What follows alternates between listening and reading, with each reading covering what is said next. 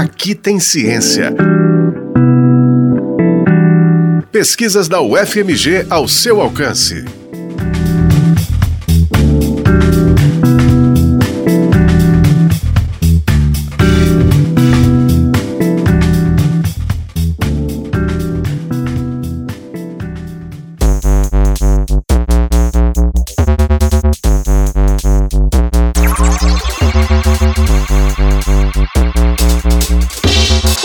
As representações sociais de masculinidades dos homens que frequentam as igrejas evangélicas? Responder a essa pergunta foi o objetivo de uma tese desenvolvida no programa de pós-graduação em psicologia da UFMG. O tema ganha destaque no cenário de crescimento das religiões evangélicas. Só para você ter uma ideia, segundo o censo do IBGE, elas representavam 15% da população no ano 2000 e passaram a representar 22% em 2010, algo em torno de 42 milhões de pessoas. De acordo com Alberto Mesac Martins, doutor em psicologia pela UFMG e professor do curso de graduação em psicologia da Faculdade Pitágoras, vários estudos mostram a importância da religiosidade nos processos de subjetivação e nas práticas sociais dos brasileiros, tais como hábitos de saúde, opiniões sobre política e pautas sociais, escolha de parceiros afetivos sexuais, práticas de lazer, dentre outras atividades.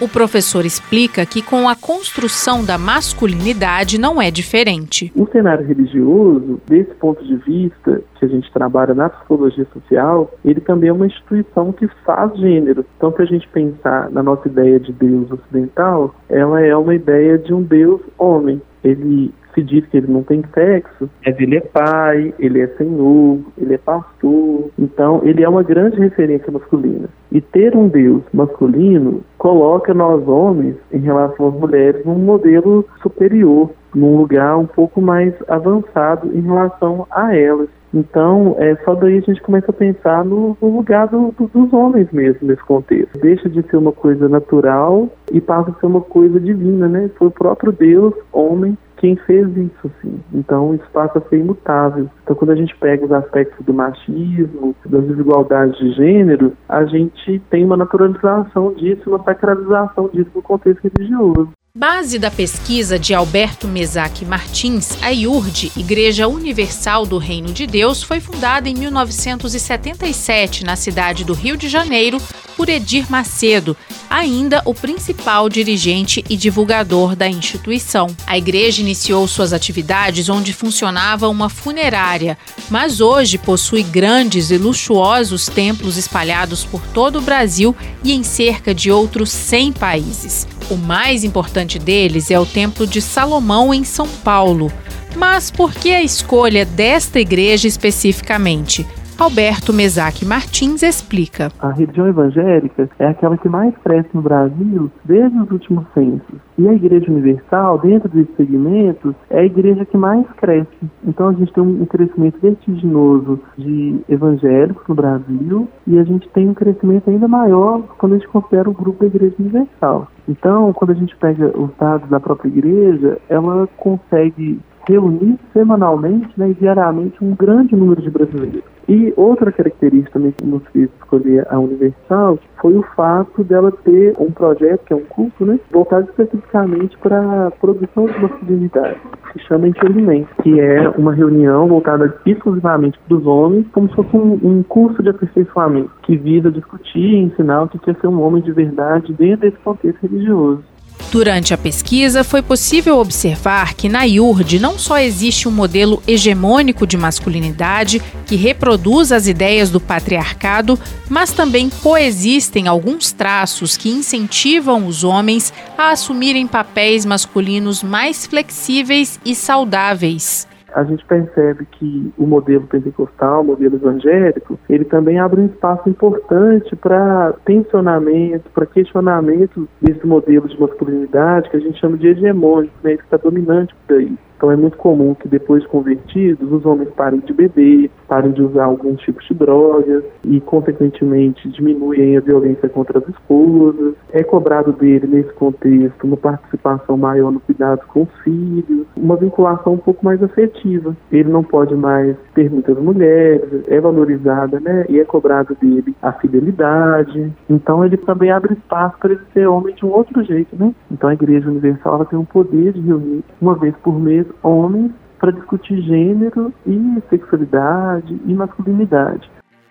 No início dos estudos, Alberto Mesac trabalhou a revisão de literatura para saber o que já foi apresentado sobre a construção das masculinidades em diferentes contextos. Além disso, durante um ano, ele fez visitas aos templos da Igreja Universal. Nesse período, participou de reuniões gerais e de reuniões exclusivas para homens.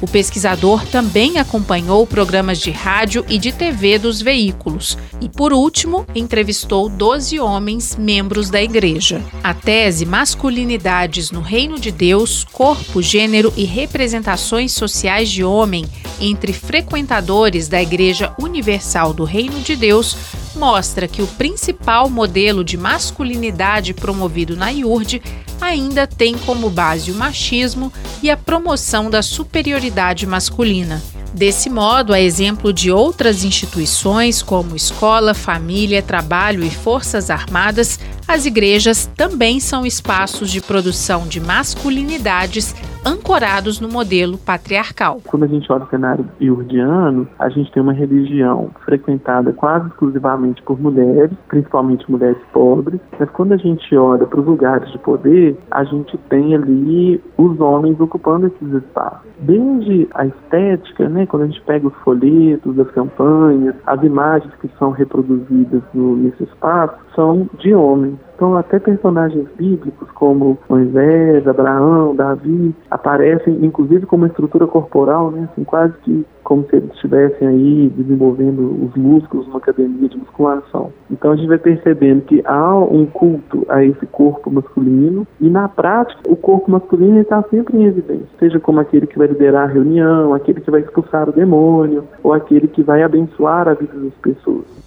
Este foi o Aqui Tem Ciência, programa semanal sobre as pesquisas realizadas na Universidade Federal de Minas Gerais. Exemplos de como a ciência é importante para a nossa vida. Este episódio teve edição e apresentação de Alessandra Ribeiro, produção de Arthur Bugre e trabalhos técnicos de Breno Rodrigues. A coordenação de jornalismo é de Paulo Alquimim coordenação de operações de Judson Porto e coordenação de programação de Luísa Glória. O Aqui Tem Ciência também está na internet em ufmg.br barra rádio e nos aplicativos de podcast. Você encontra a UFMG Educativa nas redes sociais, em Facebook, Twitter e Instagram. Até a próxima!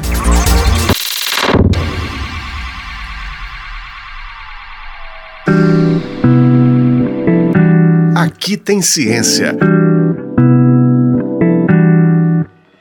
Pesquisas da UFMG ao seu alcance. Uma produção do Núcleo de Jornalismo da Rádio UFMG Educativa.